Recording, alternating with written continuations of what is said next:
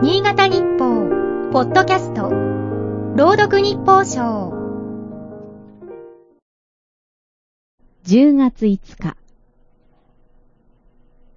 手にした虫眼鏡で骨董品をしげしげと眺め、いい仕事してますね。テレビの鑑定番組でよく見たシーンだ。対象を細部まで見極める際に使われるのが虫眼鏡。拡大鏡やルーペとも呼ばれる。占い師や探偵の小道具としてもおなじみだ。一枚の凸レンズ越しに見つめると拡大されて見える。レンズの歴史は古く、紀元前の遺跡からはレンズ型に磨いた水晶が発見された。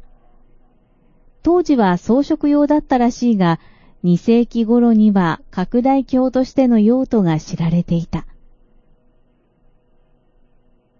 工学製品メーカーの健康トキナーのウェブサイトが紹介している。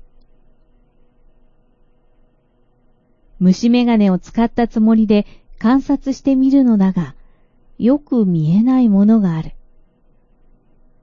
発足から2年になった岸田政権の理念や根本姿勢である。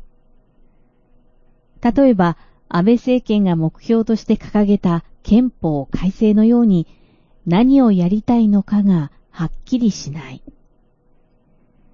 首相は各軍縮がライフワークというが、具体的な取り組みは見えない。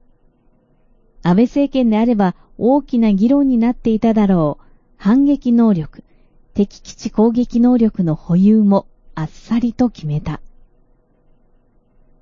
自民党内リベラル派の系譜を継ぐとされる。